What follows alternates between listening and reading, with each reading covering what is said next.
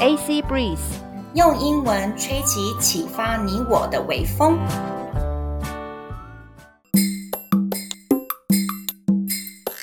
各位听众，大家好，我是 Chloe 克洛伊。 Hello，我是 Annie 阿妮。Today we're going to talk about this amazing person, Temple Grandin.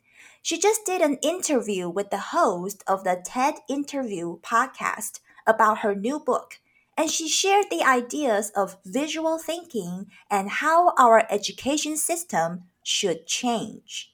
中文的意思是说，今天 TED Talk 要聊到一个很了不起的人，他的名字哦，不好意思，先开叫一下，他的名字呢好可爱哦，叫做中文翻译的话叫做天宝葛兰丁，好像一个很可爱的那个小动物，天宝葛兰丁。或者是那个卡通卡通人物的名字。对对对，他最近呢跟 TED 访问呢这个节目的主持人进行了访谈，聊到了他的新书，分享了什么叫做视觉性思考，以及教育的系统如何做因应的改变。 Temple Grandin didn't speak until she was four, and that's when she was diagnosed with autism. She has a visual thinking mind, so she is called a visual thinker. She thinks in pictures, not words. The people who think in words are called verbal thinkers. 中文的意思是说，天宝葛兰丁他到了四岁才会讲话，而他是在这个时候呢被诊断出他有自闭症。他思考的方式是视觉性的，所以呢，他会是一个视觉性的思考者。在他思考的时候呢，脑中会不断的有图片，而不是文字。用文字来思考的人是一个语文思考者。All right, so what's the difference？这两者的差别在哪里呢？阿尼。 Mm. Um, well, let's give an example. Okay. When she thinks about shoes, she can recall all the shoes she has ever seen, both in real life and, say, in newspapers or magazines. All of these shoes appear in her mind like a PowerPoint slide, and she can see each pictures, each shoe in great detail, like if the heel needs to be replaced.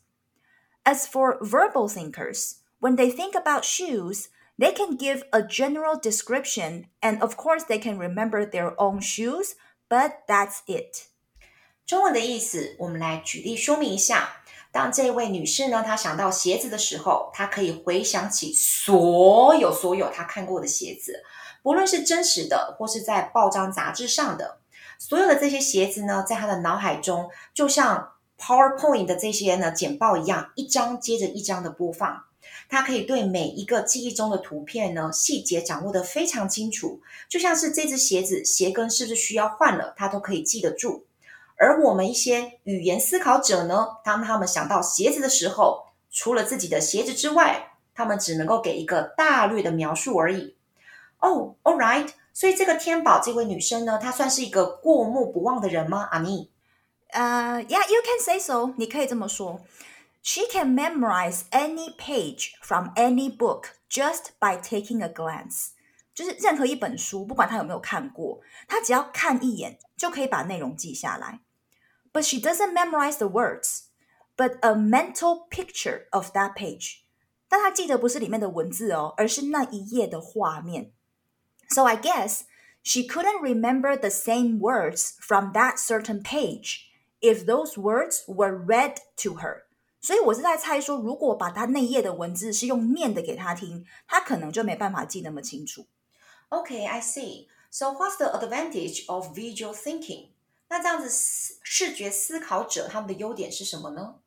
Well, according to Temple Grandin, visual thinkers can prevent incidents like Fukushima. Mathematic engineers know how to calculate risks, and they did a wonderful job keeping the building safe from the earthquakes. However, because they couldn't visualize the whole plan, they didn't see the tsunami coming.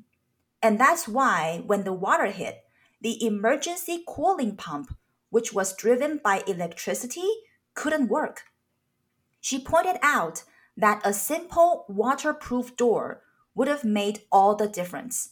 This is something a visual thinker can predict. She said the waterproof door was, and I quote, ancient technology. um, saying that this whole disaster could have been prevented by an easy, cheap solution. 根据天宝的说法，视觉性思考者其实可以协助预防像是福岛那样的悲剧重演。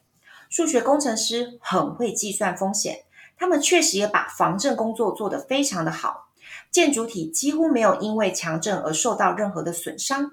但是，数学工程师没有办法把整个计划在脑海中具体的跑过一遍，所以他们并没有办法预料到海啸这样子的问题。所以海水倒灌的时候，仰赖电力驱动的紧急冷却帮浦根本没有办法作用。天宝指出，其实只要装上一个防水门，就有很大很大很大的防御效果。可是视觉思考者完全可以预见这样子的可能性，所以呢，天宝他说，防水门根本就是一个古早的科技，表示说，其实只要用一个很简单、很便宜的方式，就能够避免整个灾难。All right，哦，真的很有趣耶！我还以为要用到很高科技，很有没有，就是动辄数十亿美金的一个新高科技才可以挡住。原来只要用一个防水门，咔，关门就好了，哎，超酷的。Yeah, and also they could have hired a visual thinker when they built the whole plan. OK OK，就是当他们在盖整个厂的时候，他们其实可以雇佣一个视觉思考者、 视觉思视觉思考的工程师。然后他跟这个数学性的工程师，他们一起合作，他们就可以呃制造出一个完全可以避免掉这样子灾害的一个地方，一个工厂。Yeah, okay, but these visual thinkers are actually having some troubles at school. In fact, a lot of them are getting screened out by the education system. 中文的意思呢是说呢，这一些呢视觉性思考者，他们其实在学校表现很不好。大部分他们呢，在呢教育体制里面都会被淘汰，因为他们可能考试的分数没有那么的优秀。哎，等一下，等一下，后望后望，怎么可能？他们可以就是巨细靡遗的描述这么多的细节，为什么他们在那个教育体制里面会被淘汰呢？他们记忆力不是超好的吗 ？Well, first of all, maybe not every visual thinker is the same as Temp Temple. It's a spectrum. 就说并不是每一个视觉思考的人都跟天宝一样。那其实是一个光谱。Some visual thinkers are like Temple. They're on the very end of the spectrum. Let's say visual thinking accounts for more than 90% in their brains. 就是有些思考视觉思考者，就像天宝这样，他们是在光谱的末端。 那视觉思考呢，可能占了他们大脑的大概百分之九十甚至以上。As for others, visual thinking may only account for seventy percent, even sixty. 就至于其他人呢，视觉思考可能只占了百分之七十，甚至只有六十。I see，我觉得呃，我的回应是这样子，这真的是我最就是这么多年来就是教学的经验，我在我真的在观察，我觉得很有趣是我的学生们，尤其是尤其是我很高兴阿妮做了这个主题，因为回答到我很多很多的那个疑惑。我在呃教艺术性非常强的孩子。或者是音乐性，就是他们是音乐班啊，或是艺术班画画很强的学生。我发现说，我的文字跟他们沟通上面会有点卡卡的，就是我会觉得说奇怪，我一模一样的文字给你，为什么你接收到的讯息这么的少？然后我甚至会常常我的口头禅就会说，请问孩子，你是卡中文还是卡英文？然后呢，他们蛮多的时候是说，老师，我卡的是中文的了解程度，他们没有那个画面感，你知道吗？就是我的这个文字。讲了一百个字给他们，他们可能收到就是十个字哦。这一幅图片很复杂，非常非常的大阅的东西，所以我发现说他们其实是透过视觉或是透过听觉。可是我的托福考试、我的多益考试全部都是文字，我觉得他们真的很吃亏，好辛苦哦。所以呢，这就带到我的下一个疑问了：视觉性的思考者或者其他思考者有没有？像我们今天讲的是视觉思考者，他们的弱点在哪里呢？anything that cannot be visualized, like algebra and languages. 他们的弱点就是所有无法被具体视觉化的科目，像是代数或是语言。OK，阿妮，我们需要好好的解释一下什么是 algebra。代数是什么呢？Algebra it's for solving the unknowns，就是那种会有未知数的一些题目。Like if a plus four equals six, what is the value of a？ 比如说 a 加四等于六，那 a 等于多少？这种就是 algebra 代数。You cannot visualize it; it's too abstract. 你没办法把代数视觉化，因为代代数太抽象了。 我真的有学生会这样子哦，就是他没有办法了解 a 是什么东西，a 是什么，就是那个未知数是什么东西，他光是这个东西太抽象，他真的没有办法理解。So how about the subjects visual thinkers are good at？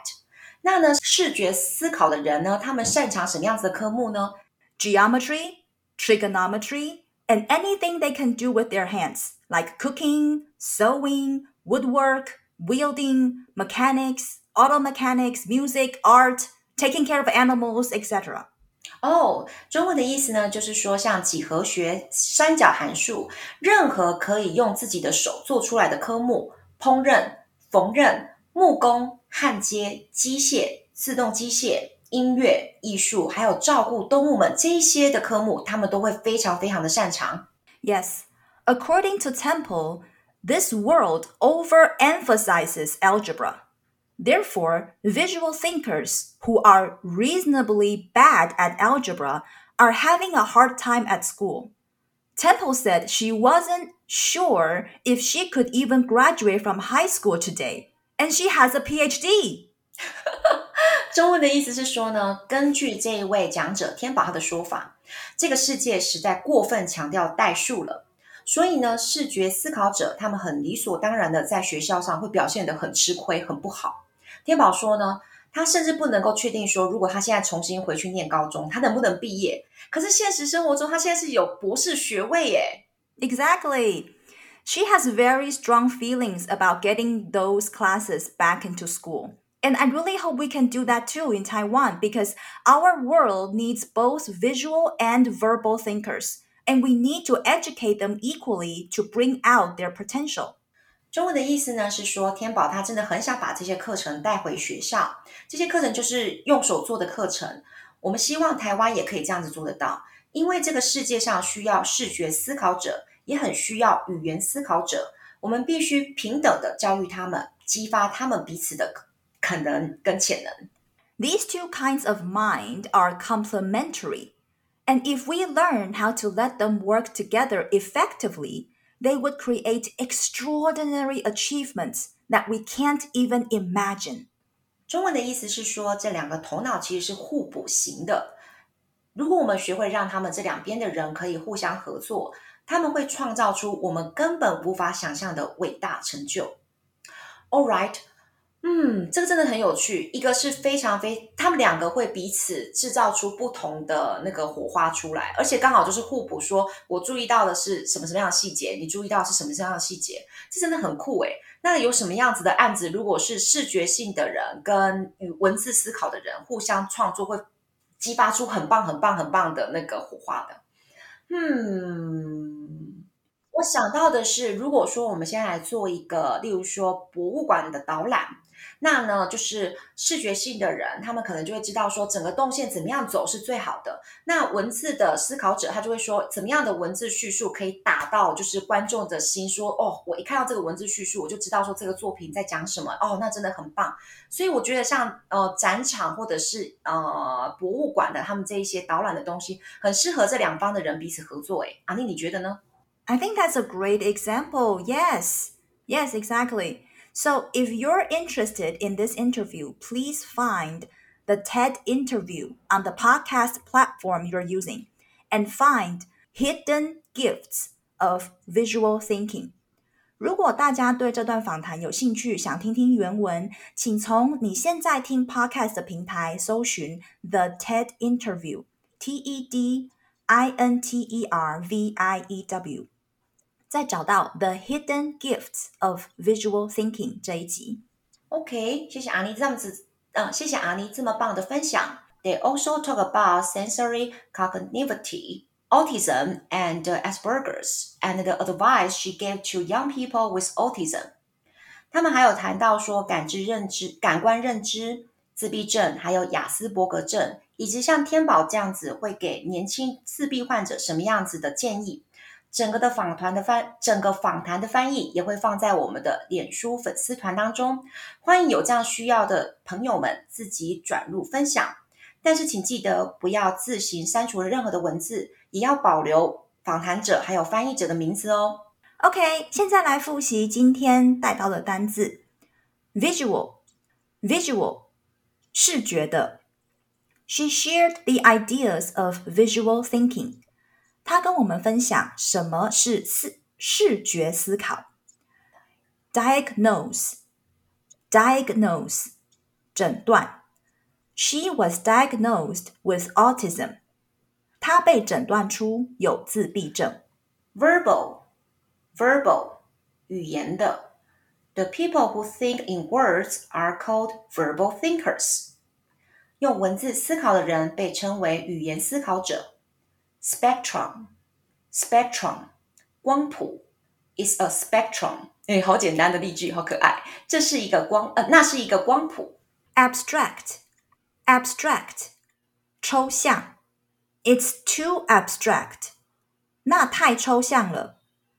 complementary, complementary, 互补的。These two kinds of mind are complementary. 这两种不同的大脑是互补的。All right, that's it for today. Hope what we talk about today help you learn about some special people around you, even yourself. 希望我们今天的内容可以帮助你了解身边的一些很特殊、很有才华的人，包括你自己哦。Autism and Asperger's are not as uncommon as you thought. They are very special and deserve love, respect, and compassion. 自闭症和雅斯伯格症并没有你想的那么少见，他们是非常特别的一群人，值得爱、尊重和包容。感谢您的收听，我们下次见喽，拜拜！谢谢大家的收听，谢谢你的支持，拜拜。